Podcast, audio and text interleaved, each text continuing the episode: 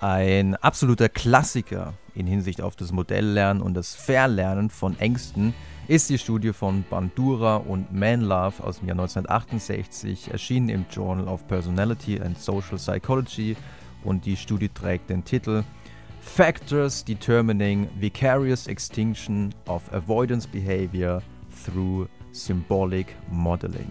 Es geht also darum, unter welchen Umständen Beobachtungslernen dazu beitragen kann, Vermeidungsverhalten, ängstliches Vermeidungsverhalten zu beseitigen. Und das ängstliche Vermeidungsverhalten, um das es in dieser Studie ging, war die Angst vor Hunden. Also 44 Kinder mit großer Angst vor Hunden. Ich kann das persönlich ganz gut nachvollziehen. Als kleines Kind hatte ich auch große Angst vor Hunden, nachdem ich als Fünfjähriger mal von so einer Bestie, von so einem Monster angefallen wurde, das, äh, wie sich später herausstellt, einfach nur spielen wollte. Aber damals war das natürlich schon traumatisierend und es hat relativ lang gedauert, eben auch durch Beobachtung zu erlernen, okay, hey, andere Kinder haben mit Hunden unheimlich viel Spaß, also wenn die das können, dann warum nicht ich auch? Und so ähnlich hat man es auch in dieser Studie gemacht. Man hat zunächst aber erstmal einen Pre-Test gemacht, um zu schauen, wie groß ist denn die Angst der Kinder vor dem eigentlichen Treatment, bevor wir etwas mit ihnen machen. Und dafür ist man mit den Kindern in einen Raum, in dem in einem Laufstall ein Cocker Spaniel war. Den Kindern wurde gesagt, okay, deine Aufgabe ist jetzt einfach nur so nah wie möglich an den Hund dran zu gehen. Also geh an den Laufstall hin, berühre den Cocker Spaniel, streichel ihn, wenn es geht, geh ein bisschen mit dem Gassi, dann lege ihn mal auf den Rücken und, und kraule seinen Bauch, weil das mag er. Als nächstes werde ich mal kurz den Raum verlassen und dich alleine hier mit dem Hund lassen. Dann äh, die nächste Stufe war, okay, jetzt krabbel mal in den Laufstall rein zu dem Hund und dann werden wir sogar die Tür abschließen. Natürlich waren die meisten Kinder nur in der Lage, den Hund überhaupt vielleicht ein bisschen zu berühren oder zu streicheln, weil sie hatten ja große Angst vor Hunden. Trotzdem war es sehr wichtig, diesen Pre-Test durchzuführen, um zu schauen, was ist denn die Baseline? Also von welchem Angstlevel wird denn hier eigentlich gestartet? Als nächstes begann die eigentliche Therapie, das Treatment.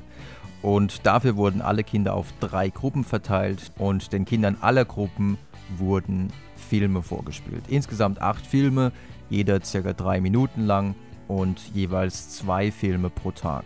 Wenn man das zusammenrechnet, macht es insgesamt 24 Minuten Filme schauen.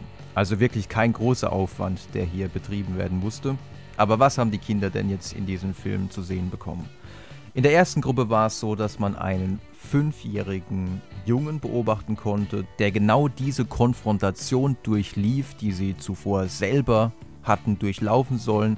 Aber dieser fünfjährige Junge hat die Situation wirklich ohne Probleme gemeistert. Und es war sogar so, dass er das am Ende so gut hingekriegt hat, dass er zusammen mit dem Cocker Spaniel eine Siesta in dem Laufstall gehalten hat. Also der hat sich da reingelegt und die haben ein bisschen zusammen geschlafen.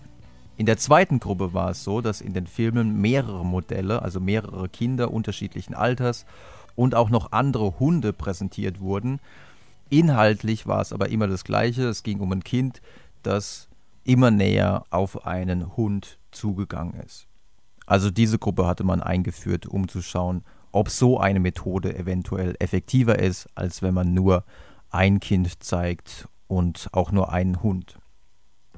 Die dritte Gruppe, das war die Kontrollgruppe. Diese Gruppe bekam auch Filme zu sehen, aber ohne Hunde, sondern einfach nur Zeichentrickfilme, Disney-Filme.